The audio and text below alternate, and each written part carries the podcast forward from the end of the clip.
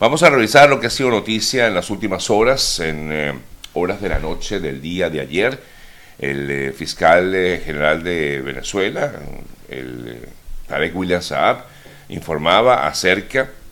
de lo que ha sido la detención o daba detalles de lo que ha sido la detención de María, rectifico, de Rocío San Miguel, y en eh, relación con esto, anoche el eh, fiscal eh, William Saab, a través de sus redes sociales, explicaba acerca de lo que ha sido la imputación de, las, de los delitos por los cuales está detenida Rocío San Miguel. Y según informaba anoche, que se estaba desarrollando la audiencia de presentación de seis personas, quienes luego de investigaciones decía aparecen supuestamente vinculadas a esta trama conspirativa que ellos han llamado como el brazalete blanco. El Ministerio Público libró las órdenes de aprehensión y dijo que solicitará ante el Tribunal Segundo contra Terrorismo una, una medida de privación de libertad en contra de Rocío San Miguel por la presunta comisión de los delitos de traición a la patria, de conspiración, de terrorismo y asociación, entre otros. También a otras personas nombraba a Alejandro José González de Canales, a quien se le, solicitará la medida de privación por comisión de delitos de revelación de secretos políticos y militares. Igualmente informaba que solicitará en relación a otros cuatro ciudadanos que no nombró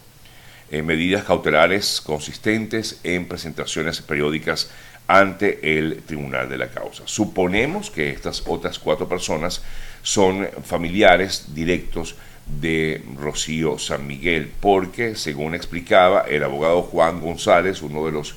que eh, está en el equipo de defensa de Rocío San Miguel,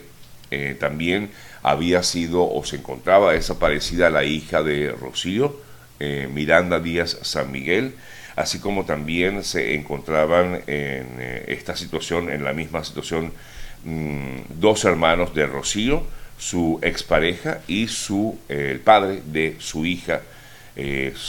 serían quienes estarían desaparecidos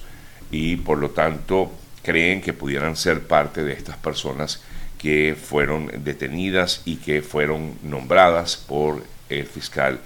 Tarek Williams. Mientras tanto, un gran número de organizaciones no gubernamentales y activistas de derechos humanos en el mundo se ha pronunciado en torno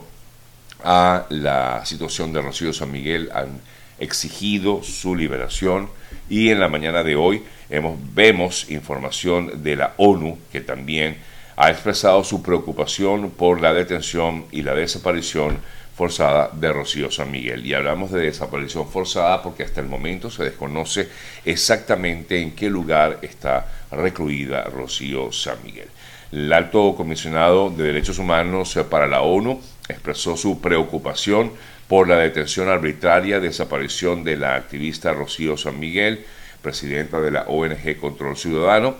Dijo el eh, organismo, seguimos con profunda preocupación eh, su paradero sigue siendo desconocido, lo que podría calificarse como una detención, como eh, eso, una desaparición forzada. La ONU insta al régimen de Maduro a la liberación inmediata y respeto a la defensa,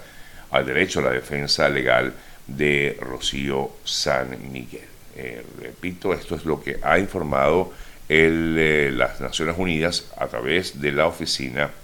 de mm, Derechos Humanos. Eh, sí, entre las personas, justamente uno de ellos, quien fuera expareja de Rocío, es la que le han eh, eh, imputado por estos delitos de revelación de secretos políticos y militares, Alejandro González Canales. Sí, Alejandro González de Canales es el nombre de esta persona. Bueno, según lo que han ha indicado el, fiscal. Y bueno, como vemos, esta situación eh, tiene en alerta a varias organizaciones, la ONU, la CIDH, la Comisión Interamericana de Derechos Humanos también se pronunció a favor de Rocío San Miguel y exige la liberación de ella y por supuesto del, resto de las personas eh, que también se encuentran en esta situación. Cambiamos el tema, el avión de Entrasur, que se encontraba retenido en Argentina desde el pasado 7 de junio, cuando eh, despertó sospechas al aterrizar, 7 de junio del año 2022, cuando despertó sospechas al aterrizar en Argentina con 19 personas a bordo, 14 venezolanos y 5 iraníes. Inmediatamente, bueno, como ayer comentábamos, este avión estaba en Argentina, y se inició una investigación de parte del gobierno de Estados Unidos y finalmente este avión ya se encuentra en Florida, el avión, eh, un Boeing 747 de matrícula venezolano-iraní. En eh, la aeronave despegó desde Ezeiza en Buenos Aires con rumbo hacia Estados Unidos. La administración Biden ayer se pronunciaba al respecto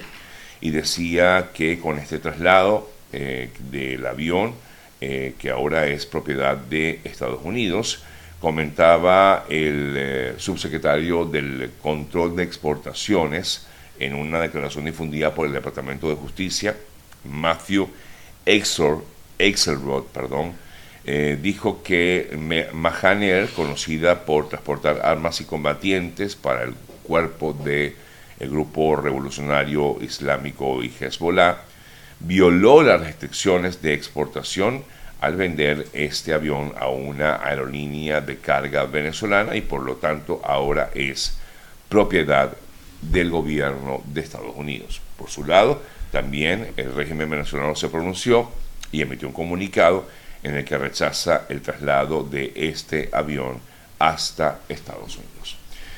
Ayer veíamos unas declaraciones del eh, presidente de Uruguay, Luis Lacalle Pou, eh, hablando acerca de la situación en Venezuela. Recientemente el gobierno de Lacalle, el canciller de Uruguay específicamente, eh, había informado acerca de que había llamado consultas a su embajador en Venezuela, Everda Rosa, para conocer de cerca lo que ocurre en el país, tomando en cuenta los recientes acontecimientos vinculados con la inhabilitación de María Corina Machado y ahora precisamente esta nueva detención de Rocío San Miguel. Y el presidente Luis Lacalle Pou dijo que en Venezuela hay una dictadura, afirmaba, porque no hay elecciones libres en este país y vemos este tipo de detenciones arbitrarias como la que se le practicó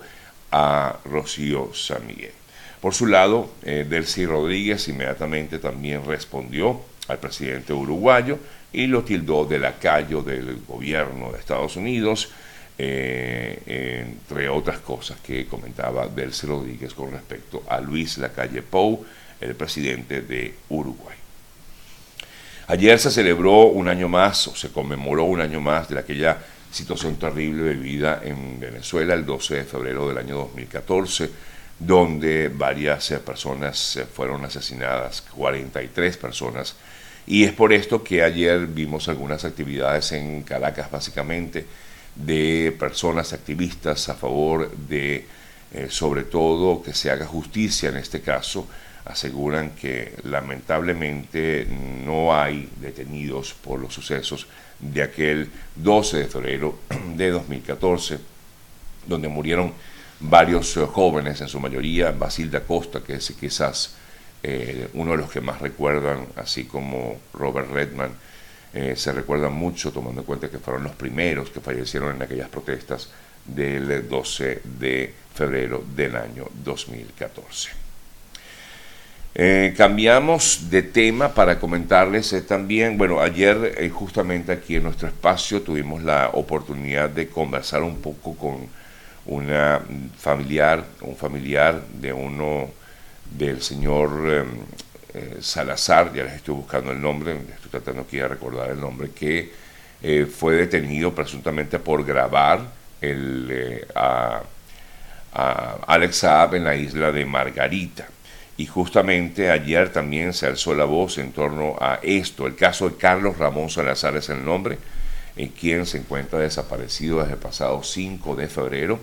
por presuntamente grabar a Alex Saab en Margarita y sus familiares están preocupados y por ello han alzado la voz y han levantado esta voz de alerta ante lo que también es, consideran ellos, una desaparición forzada porque no se les ha informado acerca del lugar donde estaría detenido eh, Carlos Ramón Salazar. Bien, amigas, amigos, son las 8 con 19 minutos de la mañana. Tenemos más información, pero antes de seguir, quiero una vez más recordarles que si usted es víctima de un accidente aquí en Estados Unidos, accidente de auto, contacte al equipo de Warlow Group, directamente a la doctora Hani Martínez Ward, arroba Hani Martínez Ward, o también a través de su contacto telefónico, el 855 dolor 55 855 365 6755 es el número telefónico del equipo de Warlow Group y de la doctora Hani Martínez Ubad para que, bueno, en cualquier momento, algún choque, algún accidente de auto, puedan contar con ellos y recibir información, orientación y, por supuesto, si es factible, algún tipo de compensación económica por ese accidente. Revisamos otras informaciones, vimos con muchísimo grado el momento en el cual fueron liberados algunos rehenes argentinos que estaban en manos del grupo Hamas en Gaza, eh, lágrimas, abrazos y por supuesto eh, una felicidad muy muy grande entre los familiares de estas dos personas, Luis Har y Fernando Simón Marmán, eh, quienes fueron liberados por el grupo Hamas. Esto, según el gobierno de Argentina, es un adelanto, es un gran logro y además el gobierno argentino celebró lo que fueron las reuniones realizadas por el presidente Milei ayer con el Papa Francisco y con la premier italiana eh, Meloni, quien, con quien también se reunió en el día de ayer. El presidente Milei dijo que, dijeron los representantes del gobierno eh, argentino, que estas reuniones con el Papa y con Giorgia Meloni, sin duda alguna, pues eh, a, avanzan en caminos eh, correctos para lograr sobre todo buenas relaciones tanto con Italia como con el Vaticano. Me voy hasta Texas porque hay nuevos detalles acerca de esta situación que se vivió el fin de semana en una iglesia, una mega iglesia evangélica conocida como Leywood, o mejor dicho, ubicada en, en Leywood, eh, han surgido nuevos detalles. Efectivamente, el niño que la acompañaba era su hijo de 7 años de edad y también se logró identificar a esta persona. Se trata de una mujer de 37 años de nombre Genesis Yvonne Moreno, eh, quien se enfrentó a la Guardia de Seguridad en esta localidad en Leywood eh, donde predica el conocido eh, pastor Joel Austin. Eh, los investigadores creen que ella pudo haberle revelado que llevaba un arma al guardia, quien estaba en ese momento desarmado, pero quienes actúan en la acción y dan de baja a la mujer son dos personas, dos policías que estaban fuera de servicio y estaban en la iglesia son quienes actúan e inmediatamente le dan de baja a esta mujer. Repito, eh, se ha comentado, bueno, ya se ha indicado que efectivamente el niño, que por cierto resultó herido, que no se entiende cómo si fue en la acción de estos guardias, de estos agentes de, que estaban fuera de servicio o de la misma mujer, porque sí hubo otra persona herida que ya se encuentra, por cierto, fuera de peligro, pero en cuanto al niño, hasta ahora se conoce que está delicado, porque el niño recibió una bala en medio de esta situación y eh, se ha indicado que tiene siete años de edad y que efectivamente se eh, trata eh, de el hijo de la mujer. La policía dice que la atacante tenía antecedentes de problemas de salud mental, además de escritos antisemitas, según lo que ha dado a conocer el eh, gobierno o las autoridades de Texas. La atacante utilizó un rifle AR-15 con una pegatina que decía Palestina durante este ataque. Además tenía un arma calibre 42 que no fue utilizada. Al parecer la mujer incluso dijo que tenía explosivos, sin embargo no se le encontró explosivos ni, ni consigo ni tampoco las tenía en el vehículo que la habría mm, llevado hasta este, esta iglesia en Lakewood, en Texas.